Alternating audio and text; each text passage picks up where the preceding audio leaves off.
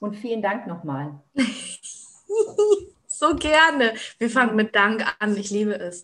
Ja, herzlich willkommen im Podcast Herzwärts und Heilwärts. Ähm, ich habe irgendwann in der Vergangenheit in den letzten Folgen gesagt, keine Interviews mehr. ich laufe jetzt gerade auf die hundertste Folge zu und dann ist Staffel 1 vorbei und dann ruht er tatsächlich auch erstmal.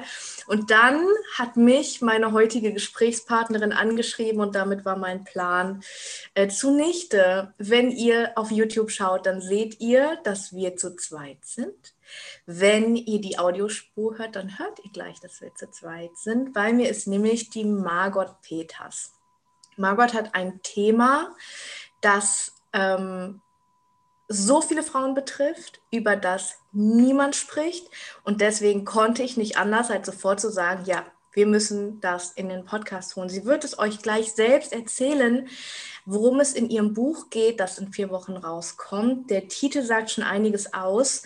Der heißt Diagnose nicht lebensfähig. Und das ist ja erstmal könnte man jetzt denken, okay, Svenja hat gesagt, das betrifft viele Frauen und nicht lebensfähig. Worum könnte es gehen? Margot, magst du ein bisschen erzählen? Erstmal vielen Dank, dass ich hier dabei sein darf. So gern. Dankeschön. Ja, es geht darum, dass vor 13 Jahren ich mit unserem dritten Sohn, damals noch nicht wissen, dass es ein Sohn ist, aber schwanger war. Und wir in der 17. Woche die Diagnose bekommen haben, dass Joshua krank ist und nicht lebensfähig sein wird. Und äh, dann kommen die Informationen vom Arzt natürlich Abtreibung. Was man so in dem ersten Durcheinander ist es auch ganz klar, ja, muss man tun. Mein Schicksal sollte anders sein, dass meine Eltern zu dem Zeitpunkt, ich komme ursprünglich aus Nürnberg, lebe jetzt aber hier in Niedersachsen, äh, sie konnten nicht so schnell kommen, wie ich es dann gebraucht hätte. Und das war gut, weil in den nächsten zwei Wochen habe ich dann für mich also sind viele Dinge passiert, Informationen bekommen, dass ich und auch mein Mann völlig unabhängig uns voneinander entschieden haben, dass wir die Schwangerschaft fortführen werden und nicht abtreiben werden. Wow. Was waren die ersten Gedanken, die dir durch den Kopf gelaufen sind, als dir der Arzt gesagt hat, es ist nicht lebensfähig? Hm. Also es waren ja zwei Stationen. Das erste war die äh, Frauenärztin, wo ich hingegangen bin. Und ähm, ja, ich wollte, ich hatte ja schon zwei Mädchen und hätte mir gerne noch ein Mädchen gewünscht. Und dann ähm, sagte sie so, ja, es ist ein Junge. Ich dachte mir, okay. Und dann äh, untersuchte sie mich weiter und sie wurde immer stiller und stiller. Und dann habe ich gesagt, ist irgendwas nicht in Ordnung? Und sagte sie, naja, er ist nicht wirklich groß. Und dann haben wir gedacht, naja, ist auch noch nicht so, also haben wir gedacht, die Familie von meinem Mann ist auch alle irgendwie kleiner. Also ich habe mir noch nicht wirklich viel dabei gedacht, aber sie machte mir auch keine Hoffnung. Und das war so ganz untypisch, weil wir uns eigentlich kennen. Und dann äh, sagte sie, Margot, ich schicke dich lieber zu einem Facharzt ähm, nach Minden. Der soll sich das nochmal genau angucken. Und erst auf der Rückfahrt äh, nach Hause habe ich mir gedacht, das stimmt was nicht. Sie hat nie gesagt, ähm, ja, ist nicht so schlimm. Oder, also das hat sie nicht erwähnt. Und das wurde mir erst auf der Rückfahrt so bewusst. Dann habe ich meinen Mann damals angerufen habe gesagt, du pass auf, hier stimmt was nicht. Und dann haben wir einen Termin vereinbart mit dem Arzt in Minden und bekamen dann auch für den nächsten Tag direkt einen Termin. Und ähm, ja, wir haben uns dann so abgewechselt mit den Emotionen. Also wir sind in die Untersuchung rein und du siehst dann alles so auf 3D groß an die Wand äh, projiziert. Und er fängt immer an, die Nase zu messen. Und durch die Länge der Nase kann man schon erkennen, ob das Kind behindert ist oder nicht. Und dann arbeitete er sich von der Nase ebenso durch. Und man sah so, die Arme waren viel zu kurz, also verstümmelt und die Beine. Ähm, und ursprünglich, also seine, seine Krankheit war aber, dass er keine Lunge hatte. Und ähm, schlimm war damals für uns dieses Kühle oder das Emotionslose. Vielleicht muss das auch so sein als Arzt, dass man das nicht an sich ranlässt. Aber das war für uns schon schwierig, dass er dann sagte, ja, dieses Kind wird nicht lebensfähig sein. Mhm. Und dann ist man erstmal völlig geschockt. Und ja, ich kann nur sagen, es war so wie in einem anderen Film. Das gehörte nicht zu mir. Also das war nicht so, so meins. Und ähm, dann haben wir gesagt, was, was sollen wir jetzt dann tun? Mhm. Ja, Sie können es abtreiben.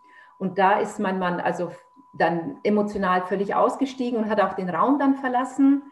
Also ich habe mich aber auch nicht alleine gefühlt, aber es war für ihn nicht tragbar, die Situation. Mhm. Und ähm, ich habe dann zwei, dreimal nachgefragt, was würden Sie tun?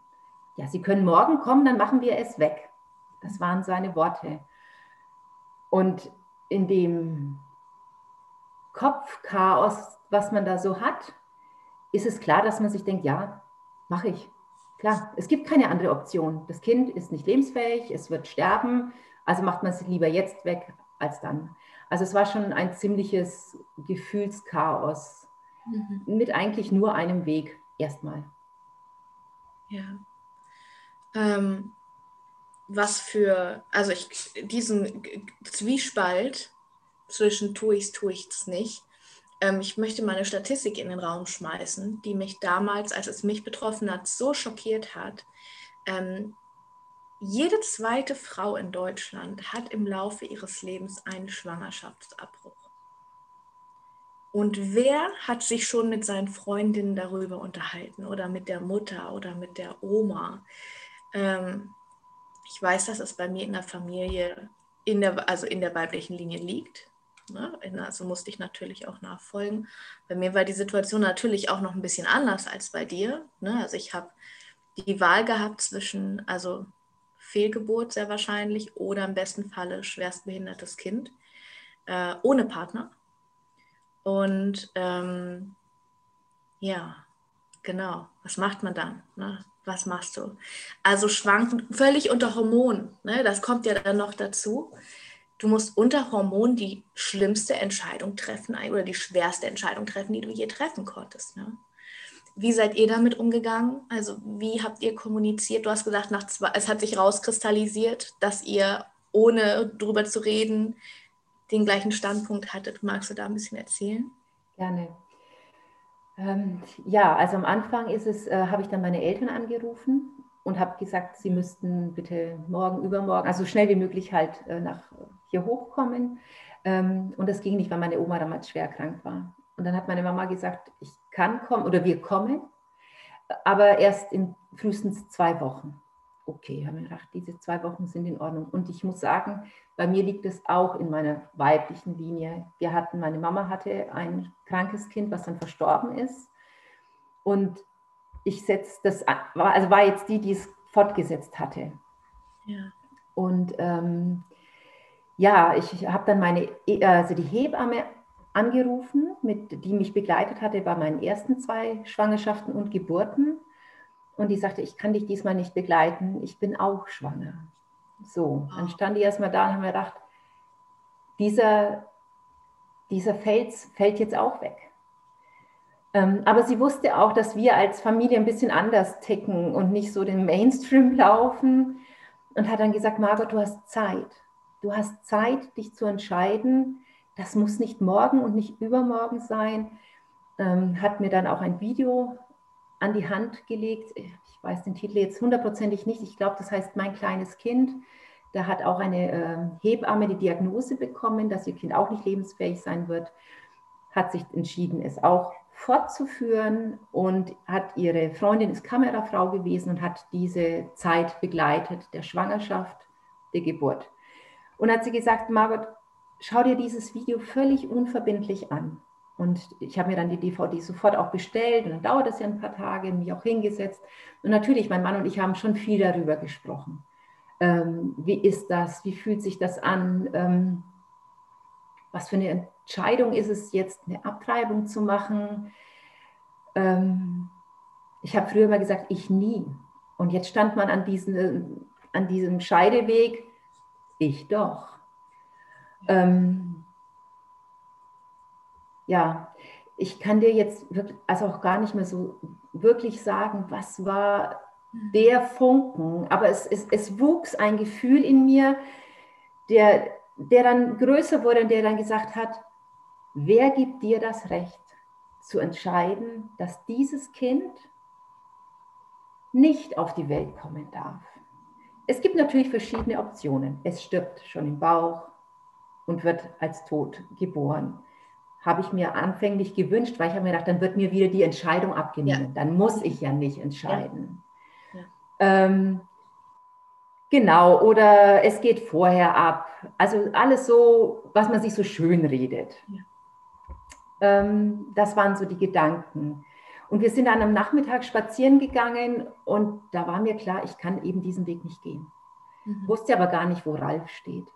Und dann habe ich äh, zu ihm gesagt, du, wir müssen das nochmal irgendwie für uns gerade ziehen. Ich möchte gern sagen, was ich denke und dann sag einfach, was du denkst. Und dann haben wir beide voneinander unabhängig entschieden, wir können den Weg nicht gehen. Also wir tragen jetzt einfach mal weiter.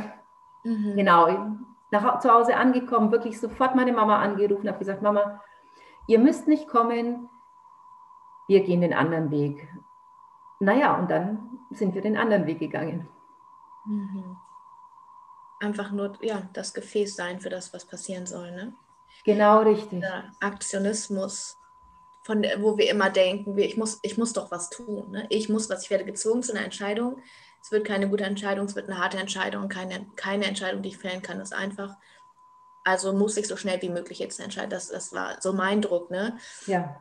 Wie schön, dass der völlig, völlig da rausgenommen war. Also ich habe, und dass ihr auch zu zweit wart, berührt mich total. Das, ähm, ja, ich werde, kurze Vorwarnung, heute immer wieder anfangen zu heulen. das ist total gut und okay. Absolut. Aber ich möchte mich einfach nicht mehr nicht berühren lassen. Nein, das darf auch sein, weil das ist so ein tiefer Schmerz, den man drin hat. Ähm, der kann nur durch Tränen geheilt werden, der wird aber nie durch die Zeit geheilt, sondern er ist immer da und das Kind, auch wenn man es abgetrieben hat, ist ganz tief verwurzelt und äh, ist immer ein Teil von dir. Und das ja. wird es auch immer sein, weil es so wertvoll ist, es auch als das Kind zu sehen. Ja, und das ist so schön, ne? Also, dass du immer, die Zeit heilt keine Wunden, keine Wunden. Richtig guter Punkt, genau. Da wäre ich auch später noch hingekommen. Ähm, es wächst drüber und gleichzeitig wäre es so vermessen zu sagen, ich möchte einen Punkt finden, wo ich fertig sein möchte damit. Weil das war so ein wichtiger Punkt, ne? so ein wichtiges. Ich habe ähm, damals, habe ich danach in meinem Journal gelesen, ist so krass. Ich habe im Krankenhaus, bevor man mir gesagt hat, dass ich unfruchtbar bin, ich habe im Krankenhaus in mein ähm, Heft geschrieben, in mein Tagebuch, ich möchte eine Tochter. Voll krass, oder? Ja. Ja. Und dann ging es nicht. Das war schon hart. Ähm, zudem emotionslos. das ist krass, oder? Ich glaube, das geht so tief. Diesen Job musst du, glaube ich, machen wollen. Also ich glaube, du musst eine bestimmte Fähigkeit haben, das auch wegzudrücken. Und gleichzeitig glaube ich, dass es so viele Ärzte gibt, die da richtig gut drin sind ne? und die nicht, keine Ahnung, mir, mir haben sie bei der Voruntersuchung, hat sie mir den Herzschlag noch gezeigt. So. Also solche Nummern, wo du auch denkst, was? also das hätte wirklich nicht sein müssen. Ja. Ähm, ich glaube, das ist einfach Alltag und es schleicht sich ein als eine, irgendeine Selbstverständlichkeit. Ne? Ja. ja. ich denke, das ist, ähm, man sieht das Kind nicht als Kind, sondern es ist ein Es. Und das ja. ist mir bewusst geworden. Äh, man, man schützt sich, also ich, ich habe leider noch keinen Arzt gefunden, der wirklich da sehr empathisch äh, mit einem umgeht oder mit dem Thema und einem Raum lässt. Gibt es ganz sicherlich und ich wäre wirklich froh, da auch jemanden zu finden. Meldet euch ich, bei Margot. genau. Aber ich glaube, dass, wie du sagst, der Alltag schafft einem irgendwann mal vielleicht nicht mehr den Raum, da emotional zu sein. Also hakt man das einfach als Vorgang ab. Es, es ist so, muss, muss genau, weitergehen. Genau. Aber das Problem ist, für den Arzt muss es weitergehen. Ich gehe durch die Tür raus. Okay, ich habe ihr jetzt die Diagnose gegeben. Sie wird ja dann zum, zur Abtreibung kommen. Aber diese Person, die rausgeht, die nimmt das alles mit und die nimmt so viele Fragen mit. Wir hatten tausend von Fragen und wir hatten damals niemanden, der sie mir beantworten konnte und ähm, die man wirklich durch das Erleben dann erfahren durfte. Und ich möchte wirklich ganz klar sagen, ich bin niemand, der sagt, Abtreibung wie kannst du nur? Überhaupt nicht. Mein Weg ist nur, ich möchte aufzeigen, es gibt einen anderen Weg. Und ja. für mich war der unglaublich heilsam, weil nach der Geburt und nach dem Tod von Joshua gab es keine Fragen mehr. Ja. Und diese Fragen wären immer geblieben, wenn ich damals abgetrieben hätte. Mhm. Ja. Und ich mich immer gefragt hätte, ja, aber wäre es wirklich so krank gewesen? Hätte, hat sich es nicht doch irgendwie, weißt du, es, es ist, es bleibt ja, einfach ganz viel offen. Es genau. ist alles da, ja. ja. Ja. Total. Wie war die Schwangerschaft für dich? Und ich glaube, diese Frage wurde selten in einem so krassen Kontext gestellt. Aber wie war die Schwangerschaft für dich? Ja, also wir haben unseren zwei Mädels, die, also meine älteste war damals erst drei, die andere war nur eineinhalb. Also die waren wirklich klein. Wir haben es überhaupt nicht kommuniziert, dass ich schwanger bin. Ich sah aber aus wie eine mit Drillingen, also unglaublich viel Fruchtwasser. Durch durch ein, also ich habe später erfahren, durch ein, also es kann sein, dass wenn man ein behindertes Kind hat, dass man viel mehr Fruchtwasser ansetzt als wie bei einem gesunden Kind. Also ich war wirklich ab einem gewissen Zeitpunkt total unbeweglich und, und war, es war sehr mühselig. Die Schwangerschaft aber an sich war ansonsten völlig normal, also was ihn anbelangt. Joshua war ein toughes Kerlchen und er war auch wirklich groß, als er geboren wurde und hat also jetzt kein mickriges Kind und er sah wunderschön aus. Und ähm, wie gesagt, die Schwangerschaft war völlig normal, außer dass man halt eben völlig aus den Rudern gelaufen ist, was, was den Bauchumfang anbelangte. Mhm. Wow. Wie hast du dich vorbereitet auf die Geburt? Also ist ja dann anders. Ne? Ich weiß nicht, es gibt ja auch, habe ich neulich gesehen, Sternkinderfotografen. Hattest du sowas? Also hast du dich um sowas gekümmert? Ich weiß ehrlich gesagt nicht, ob es das vor zwölf Jahren schon gab. Ah, okay. Also es ist ja jetzt zwölf Jahre her. Mhm. Also wir hatten wenigstens schon, also wenigstens in Anführungsstrichelchen hier bei uns im Dorf, ich lebe auch im Dorf jetzt, ein Fötenfeld. Das war mir schon ganz ganz besonders, dass es das gibt. Das war noch nicht selbstverständlich. Inzwischen, wow. glaube ich, gibt es das überall. Ähm, vorbereitet, ja. Also ich muss ehrlich sagen, ich habe ja den Joshua in der Schwangerschaft auch ganz bewusst weggedrückt. Ja. Was mir heute total leid tut, weil ich mhm. ja weiß, die Kinder kriegen ja alles mit. Und trotzdem war das immer so, nee, ich befasse mich jetzt auch gar nicht mit dir, weil du wirst ja sowieso Schmerz. sterben. Ja, der Schmerz bringt dich um. Genau, und heute denke ich mir, hätte ich ihm einen anderen Start gegeben, aber ich konnte damals nicht besser und es war damals für mich okay, mehr ging nicht. Also ich habe ja trotzdem äh, die, ja, acht Monate waren es dann, also nach, äh, in der 36. Woche ist er dann geholt worden, habe ich ihn ja getragen. Aber ich hätte ihm heute, wenn ich könnte, würde ich ihm mehr Liebe schenken wollen. Ja. Das konnte ich damals nicht, weil es so halt absehbar war, was kommt. Also ich glaube, alle, die das gerade hören oder sehen, denken, äh, selbst dann hast du irgendwelche, selbst dann trägst du Schuld, ne? selbst wenn du diese unfassbar mutige Entscheidung getroffen hast. Absolut. Das, das ist immer. Irgendwas findet man immer, was ja. nicht hundertprozentig war. Irgendwo ja. weichen wir dann doch nicht aus, ja. Ja. Genau. genau. Wie, wie war es dann letztendlich? Wir haben dann, äh, wir hatten erst ein Vorgespräch, nur ganz kurz ein Vorgespräch mit dem Chefarzt, weil für mich war klar, wenn Joshua nur ein bisschen Lebenschance hätte und sie würden ihn dann an Maschinen hängen, oh. dass ich eine Hausgeburt gemacht hätte, weil ich wollte das nicht, weil das finde ich so würdelos. Finde ich bei alten Menschen nicht schön oder bei Verunfallten oder wie auch immer und dann bitte nicht bei einem Baby.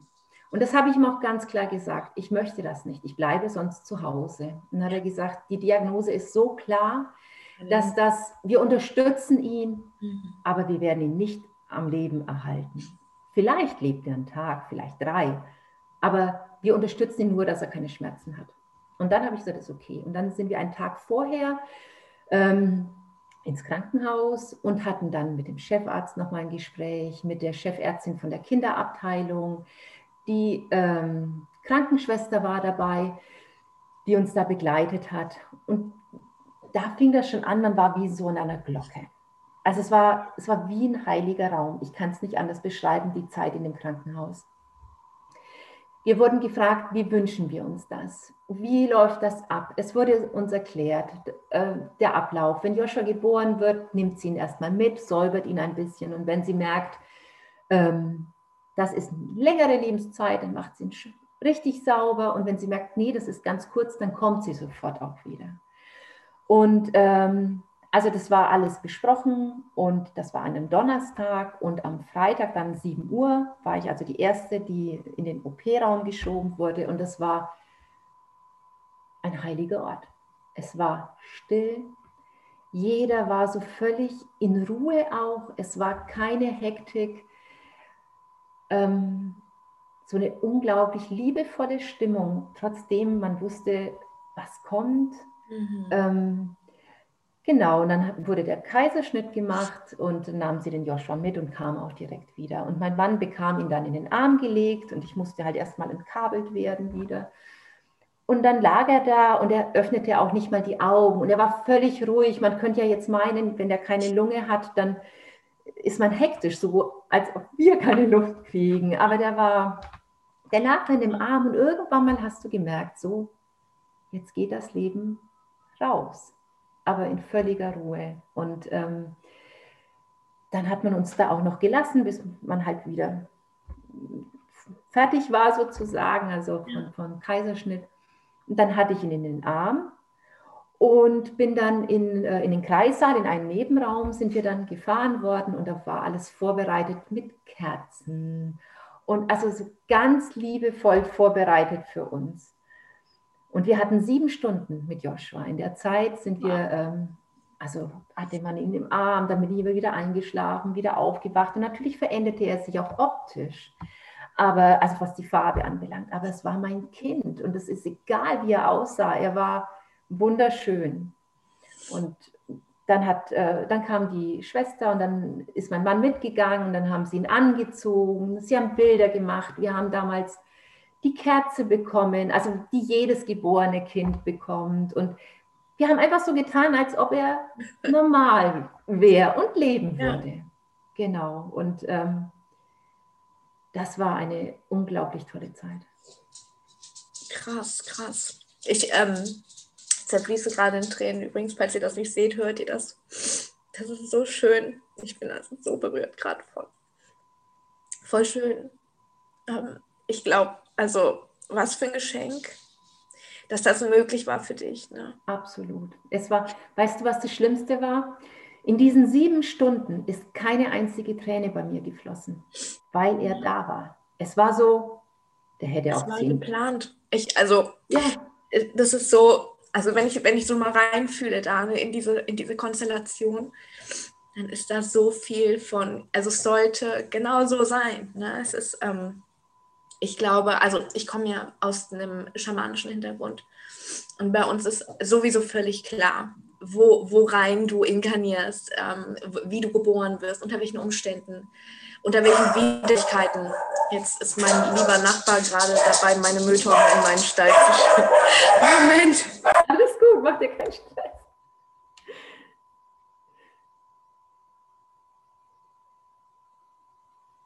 Er macht das immer und es, er nennt sich liebevoll mein Hausmeister. Aber immer dann bin ich gerade. Das ist nicht schlimm. Ah, meine Hunde natürlich. Geh runter vom Hof. Was denn du so? Alles gut.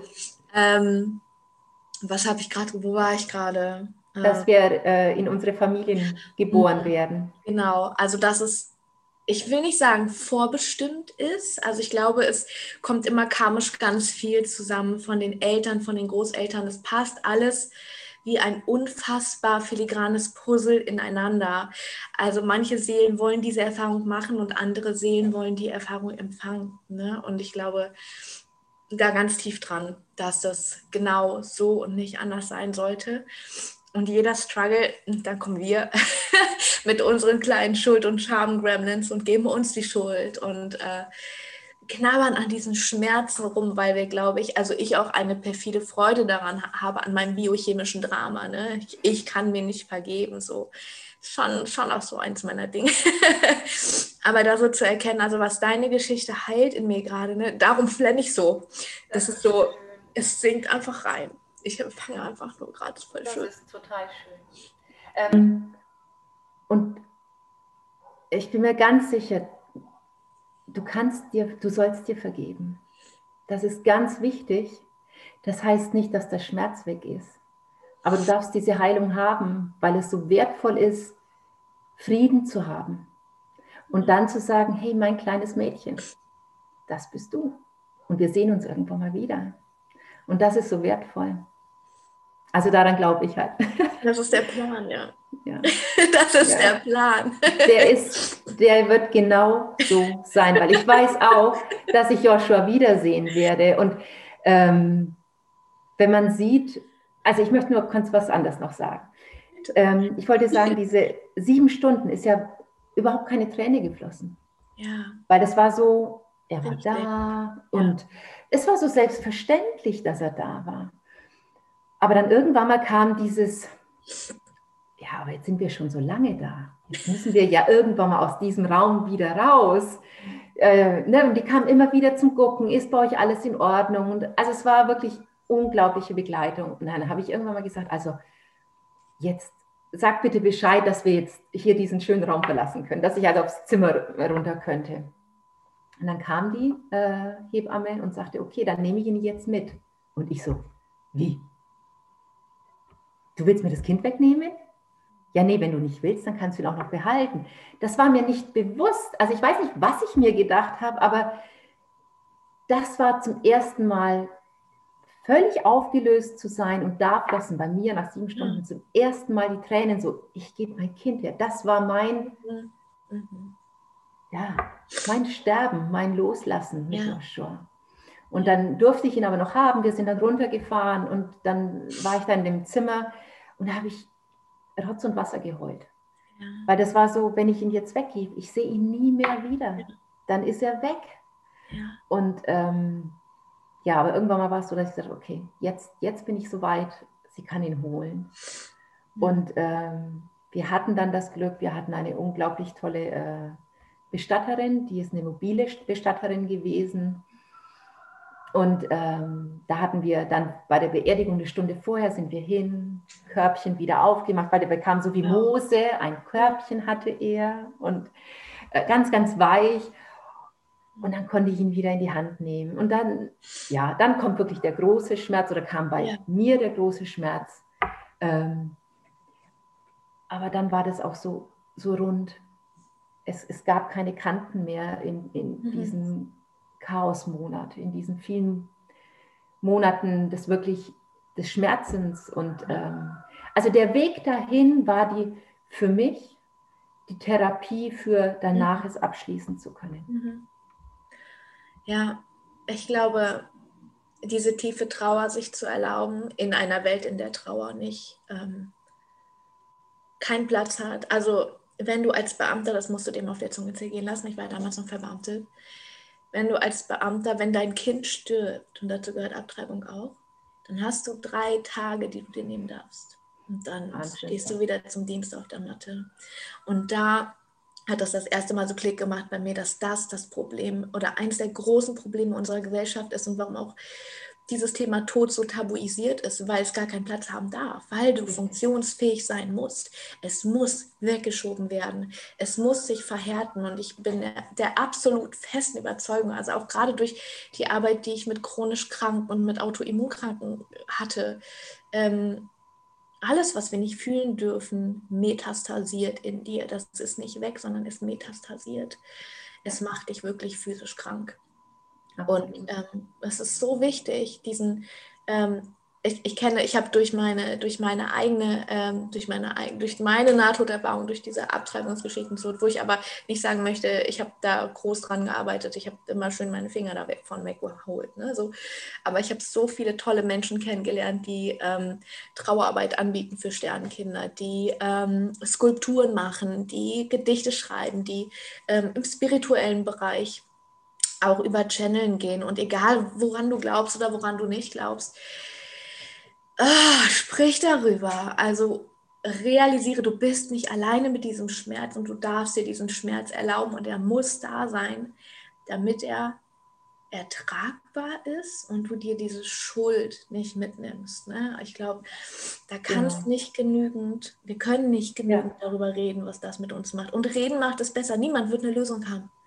Niemand wird eine Lösung haben. Nein. Und das ist total in Ordnung, dass niemand eine Lösung hat. Aber in dieser, in dieser Berührung da rein, ich bin mir sicher, also, dass das jetzt gerade hunderte Frauen hören. Ich habe, also ich habe tausend Downloads am Tag, ne? Der geht schon ganz schön ab, dieser Podcast. Ich bin sicher, dass hier gerade am, am, also in Reihe geheult wird, einfach weil du uns die Erlaubnis gibst, da reinzufühlen und zu merken, ah, es hätte vielleicht einen anderen Weg gegeben vielleicht wäre der besser gewesen. Das ist so das Gefühl, das du mir gibst. Ne? Ja. Aber es ist okay, den Weg nicht gegangen zu sein. So. Absolut. Ich glaube, das ist ganz viel von deiner, darf ich das so sagen? Das ist so übergriffig, aber ich glaube, das ist ganz viel von deiner Medizin auch. Voll Diese schön. möchte ich auch wirklich in die Welt bringen, weil genau darum geht es mir. Darum geht es mir in diesem Buch und ich gibt ja. tausend Bücher, aber ich möchte dieses Thema beenden, dass es ein Tabuthema bleibt. So viele Frauen haben Fehlgeburten oder Abtreibungen aufgrund dieser Diagnose oder sonst wie. Das ist so wichtig, um damit ja sich zu stellen und zu sagen, ich habe und ich leide, also vielleicht, ich leide darunter auch und ich, ich möchte da für mich Frieden finden. Ich denke, das ist schon, was man sich wünscht. Man, das habe ich ja vorhin schon gesagt, es wird nie zu Ende sein, weil es ist ein Teil von uns was uns immer begleitet. Und, aber dieses Kind, was man auch abgetrieben hat, ist immer mit uns verwurzelt. Das ist nicht weg, nur weil wir es weggemacht haben, ja. sondern es ist immer in unserem Herzen und man kann nicht den Haken setzen und sagen, das war's. Und das ist ja das Schöne, auch wenn der Kopf sagt, es ist richtig gewesen, das ist auch in Ordnung. Das Herz darf trotzdem sagen, und ich habe dich trotzdem lieb, mein Kind, auch wenn du nicht hier bist. Und das ist, es ist, muss aufhören, eben nicht besprochen zu werden. Es ist so wichtig, weil es eben, wie du sagtest, es betrifft so, so viele Frauen. Ich hatte eine Bekannte, die hatte die gleiche Diagnose und äh, also die Schwangerschaft kam spontan so und ähm, dann merkte ich auch vom Umfang her, also das ist dann meine Erfahrung gewesen, haben wir gedacht, und sie sagte auch, also bei meinen anderen Zweien war ich nicht so dick wie bei, bei jetzt dem dritten Kind. Und die Diagnose war auch nicht lebensfähig. Für sie gab es aber keine andere Option, als abzutreiben. Ich habe dann auch gesagt, bist du dir sicher? Und ja. okay, war in Ordnung. Ihr Mann war noch nicht mal da bei der Abtreibung. Er arbeitete in einer anderen Stadt. Sie ist von ihrer Schwiegermutter hingefahren worden, ja. hatte die Abtreibung und funktionierte, also hatte einen Tag Pause und am nächsten Tag funktionierte sie einfach weiter. Das geht, nach außen geht alles. Aber es macht uns kaputt. Wenn wir nicht, wie du sagtest, trauern dürfen, dass wir einfach sagen, hey, es ist mein Baby. Es war ein Teil von mir. Ja, so wichtig. Ähm, in der Generation von meiner Oma hießen, ähm, äh, gab es das nicht, natürlich nicht. Ne? Das hieß Engelsmacher, also Schlesien, der Bereich. Ja. So viele Frauen dran gestorben einfach, ne? an diesen mit heißen, glühenden Drähten und wie ja. man auch immer versucht hat, Kinder loszuwerden. Es ist so viel, so viel Schmerz da drin. Ja. Und ich glaube, ja, wenn wir das für uns heilen, ich glaube, da liegt, da liegt das Heilungspotenzial auch drin. Ne? Wenn wir das für uns heilen, dann kann es einfach auch ein, Ende haben, Schluss sein. Und ich bin ja. sicher, also ich bin eine 1.3 im Human Design, kurz zur Erklärung. Ich muss alles raus, also ich muss rausfinden, wie das Leben ist, indem ich es ausprobiere. Ich kann mir nicht erklären lassen, so und so ist das, sondern ich muss es ausprobieren, auf die Fresse fallen. Darum muss ich sterben. Darum muss ich den ganzen Spaß durchleben. Und auch da, also mir wurde diagnostiziert, dass ich unfruchtbar bin und habe natürlich dann nicht mehr verhütet. Dann gibst du dir die Hormone nicht. Ne? Mhm. Und ähm, das war damals mein äh, oh, langjähriger Freund, wirklich auch, also jemand, den ich wirklich richtig gut kenne. Ähm, und ich habe denen das nicht erlaubt, da zu sein. Ich habe denen das so übel genommen. Also auch so Schuld, die wir dann verteilen, ne? weil wir mhm. diesen Schmerz nicht tragen können oder diese Fassungslosigkeit auch. Dieses krass, das passiert mir. So. Ja. Wie du sagst, das ist ein anderer Film, das ist nicht mein Film. Ja. Das passiert, also dieser Schock, ne? Darf man sich, glaube ich, auch zugestehen, ist auch wichtig. Und ja, man wird ja darauf nicht vorbereitet. Es ist ja immer die heile Welt. Ne? Es ist immer so nach außen schwanger und mhm. gesund. So. Mhm. Aber das ist es nicht. Mhm. Ähm, es ist, sind halt eben, ja, das, also der Großteil läuft Gott sei Dank positiv ab. Und das ist ja auch schön. Aber es gibt die andere Seite eben auch. Und wenn wir damit offener umgehen würden, was ich mir sehr wünschen würde, wäre das eben ein Teil unseres Lebens, ein Teil des Seins. Und ähm, was man nicht wegmacht, weil es halt jetzt mal gerade nicht, ja, nicht die langen Arme und Beine hat, so, sondern einfach zu sagen, okay, jetzt gucke ich mal, wenn man es machen kann. Also ich verurteile, ich möchte es gerne nochmal wiederholen, niemanden, der einen anderen Weg geht. Das ist mir ganz, ganz wichtig. Ich bin nicht besser oder schlechter als jemand anders. Wir sind alle eins. Weil diesen Schmerz durchlaufen wir alle in, in diesen Phasen, egal wo wir sind. Und ja, äh, nur dass ich dich schon als besser bewerte als mich. Also meine Gremlins bewerten dich als viel besser, weil du hast es gemacht. Ne? Du hast es, nein, nein, nein, nein. Du hast, also du hast deinen Schmerz nicht zur Priorität gemacht. Dann ist es meine Medizin, wie du gesagt hast, Frauen Mut zu machen. Hört auf euch. Hört auf euer Bauchgefühl. Wenn ihr sagt, ich kann es nicht, okay. Aber wenn euer Bauchgefühl sagt, ich möchte es aber, und die Umwelt um einen herum sagt, wie kannst du nur? Es ist doch, es wird sterben. Mhm. Dann seid mutig und sagt, ich mache es trotzdem, weil es ist für meine Heilung. Es ist für meine Heilung. Und nicht für die Heilung für meinen Mann und so. Wir waren jetzt zum Glück gleichgeschalten, dass wir gesagt haben, wir entscheiden uns unabhängig voneinander. Ja. Ich weiß nicht, wie es gewesen wäre, ja. wenn es anders gewesen wäre. Ich wollte die Frage nicht stellen. aber ich kann es dir nicht sagen. Ja, äh, aber während ich mich jetzt für mein Buch da vorbereitet habe, habe ich auch ganz viel gelesen und inzwischen kann man ja wirklich schon mehr darüber erfahren, wie viele Partnerschaften gehen kaputt, weil die Frau das macht, was der Mann sagt, und zwar mach es weg. Oder weil die Eltern sagen, wie kannst du nur? Das ist doch völlig sinnfrei, was du da machst. Es kann sein, für die Umwelt ist es vielleicht sinnfrei, für uns ist es ein Leben. Ja. Bei mir war das der Peak Point, also der Höhepunkt von einem jahrelang andauernden, jeden Menschen oder an alle Tiere über mich zu stellen. Ich habe mich ja völlig verloren damals im Tierschutz. Das Leben hat mich ein paar Mal um die Ecke gebracht und ich bin einfach nicht losgekommen von diesem Retten, Retten, Retten. Ne? Andere Menschen retten und was mit mir ist, ich kriege das schon irgendwie hin. Und das war wirklich, ja, letztendlich so eine Chance, das erste Mal wirklich zu sagen, ich stelle mich über alles. Autsch. da kommt, aber, ne, das ist ähm, eine ganz schöne Entscheidung so. Ja. Aber schau mal, durch deine Erfahrung können wir uns jetzt austauschen auf verschiedenen Ebenen. Du sprichst vermutlich viel mehr Frauen an, durch dein Erleben, durch deinen Schmerz. durch meine Heulerei. Nein. Ah. und und, und ich bin vielleicht der Alien in der Geschichte. Aber der, also es ist schön, diesen Schmerz zu fühlen und dazu, ihn zuzulassen. Und nur dadurch, dass du es aber erlebt hast und wir die Möglichkeit haben, uns darüber auszutauschen, das ist für mich ein unglaubliches Geschenk. Kriegt dieses Thema jetzt einen Raum und es werden aber beide Seiten sich angeguckt. Ja. Und ich finde, das ist, als du mir gesagt hast, habe ich erlebt, nur anders. Da habe ich hier gedacht, als zu Hause, oh, das war so echt viel. Ja. Das war schon der Hammer. Ja, meine Story ist auch echt viel. ich versuche, ich versuche darüber eigentlich gar nicht mehr zu reden, also auch nicht ähm, nicht im Kontext von, von Business und Marketing, weil ich immer finde, boah, das ist meine Story, die zählt so, ne? Ich war am miesesten, tiefsten Tiefpunkt, so, wie hast du es da rausgeschafft, bla bla bla.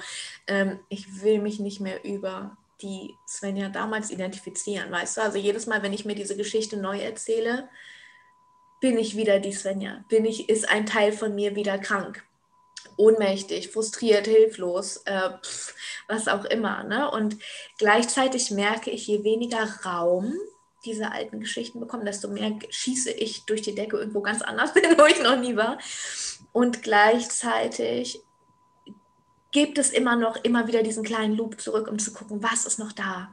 Also was, was wirkt noch? Was erlaube ich mir nicht? Eine tiefe Verbindung zu Menschen wird immer dieser Schmerz sein. Dann passiert das Allerschlimmste. So, das ist eine kausale Kette in meinem System. Wenn du dich wirklich einlässt auf jemanden, dann kann das passieren. So, ne? Das ist also, schwierig. Also, wenn ich dir meine Lebensgeschichte erzählen würde, die ist aber jetzt hier nicht relevant. Wieso hast du nicht noch drei Stunden? Ach nee, wir sind um acht schon wieder. Ja, ja, genau. Richtig. Ähm, nur ganz kurz, also jetzt ist ein völlig anderes Thema, aber ein Teil meines Lebens war Hochzeitsvorbereitung. Alle Leute sind eingeladen und mein zukünftiger Mann sagte damals, nee, ich kann nicht. Okay, dann sagen wir alle wieder ab. Ja, und also mein Leben war nie so, sondern immer. so, und das ist es bis heute vermutlich. Also, weil ich irgendwie Geradlinigkeit ist langweilig, ich weiß es nicht. Wie du sagtest, ich bin, also ich bin 6'3 im Human ah, Design. So. Auch eine unbewusste 3. Willkommen im Club. und äh, ich glaube auch, ich muss bei allem hier schreien. Also manchmal würde ich ja. mir wünschen, na jetzt schrei mal nicht so laut. Ja. das ich musst du jetzt nicht erkennen. Aber andersrum denke ich mir, ich habe eine Scheidung hinter mir, hm. eine Verlobung, die vorher aufgelöst wurde, eine Hochzeit, die nicht stattgefunden hat. Du musst alles ausprobieren, Margot. Wir, wir, wir können nicht, also ich kenne, ich habe so viele unbewusste Dreier mittlerweile kennengelernt, die es einfach um die Ecke gebracht hat. Wir müssen es ausprobieren, wir müssen es am eigenen Leib erfahren, um dann darüber entscheiden zu können, will ich, will ich nicht. Richtig, und ich sehe es noch ein Stückchen vielleicht weiter ist, nur durch unsere Erfahrung, egal was wir gemacht haben, kann man andere Leute verstehen. Ja. Kann man sagen, in dem Fall, ich verstehe dich das mhm. andere ist, ich kann mitfühlen, aber ich kann jemanden nicht verstehen, mhm. wenn man es nicht selber durchlebt hat. Ja, dieses Reinfühlen, ne, da sind wir wieder so bei diesen zwei Auffassungen von Coaching. Die finde ich auch, die, Kristall, die kristallisieren sich für mich immer mehr raus und ich finde es immer wichtiger, diesen Unterschied zu erkennen zwischen, ich bin jemand, der kommt, um deine Ziele irgendwie mit dir zu besprechen und zu überlegen, welche Schritte brauchst du denn und wie aktivieren deine Ressourcen versus ein Coach, der einfach mit dir in deinem Schatten sitzt und sagt, es ist total in Ordnung, das alles zu fühlen und das ist so wichtig, dass du das alles fühlst und solange wie du mich brauchst, sitze ich ohne Bewertung neben dir und stütze dich. Du kannst dich hier anlehnen, weil dann wirst du früher oder später aus eigener Kraft aufstehen und sagen, ich glaube, ich kann jetzt. Niemand ja. tritt dich irgendwo raus und das ist so wertvoll. Das sind die wenigsten Coaches auf der Welt sind so. Und ich glaube, das ist auch so der Unterschied, den ich vielleicht mache. Ähm, ich, so viele Menschen kommen zu mir und sagen, ich brauche mal einen Arschtritt. Nein, du brauchst eine Umarmung. Du, ja. du, du, musst realisieren, dass du nicht musst. So, das ja. ist das einzige Muss, das, das da sein darf. Und das ist so eine schöne Energie von dir. Ähm, wen, wen unterstützt du? Kannst du das gerade noch mal konkretisieren, gerade auch für alle, die gerade zuhören und denken, boah, offensichtlich habe ich da echt vielleicht noch ein Thema. Ähm, Menschen, die gerade in der Situation sind oder die in der Situation waren, wie, wie ist das bei dir? Also ich würde beide Seiten hm. unterstützen. Es ist jetzt, ähm, jetzt wie bei dir, wenn jetzt jemand kommen würde, habe ich eine andere Erfahrung gemacht. Aber den Schmerz kann man trotzdem zum Teil mitgehen, aber eben nur zum Teil, weil ich ja einen anderen Weg weitergegangen bin. Aber da bin ich gerne da, um, um sich auszutauschen, um im Schatten zu sitzen und zu ja. weinen und sein zu dürfen. Ja. Und dann äh, begleite ich auch gerne Menschen, die in der Situation sind, die vielleicht noch Fragen haben, die mhm. unklar sind. Was mache ich denn wirklich? Und wo man nochmal tiefer erzählen kann, wie ist es so gelaufen? Wie waren denn diese acht Monate der Schwangerschaft. Was hat man alles erlebt? Und es waren wirklich, manchmal steht man an der Kasse und sieht ein Kind und bricht ja. völlig zusammen. Also es ist nicht nur, ich gehe mit Kontenance durch äh, diese Monate, sondern es ist auch mit viel, viel Schmerz und verbunden.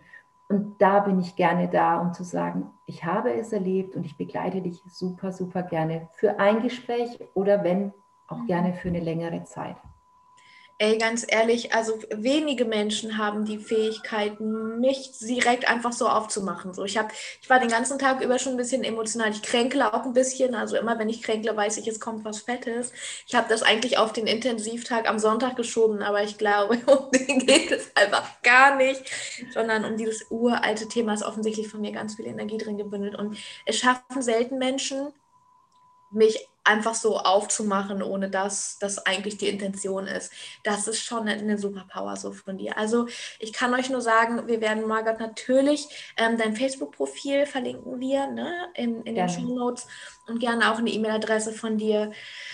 Oh, auf das du in der Welt wirken mögest. Ich freue mich mega auf dein Buch. Ich werde das auf jeden Fall lesen.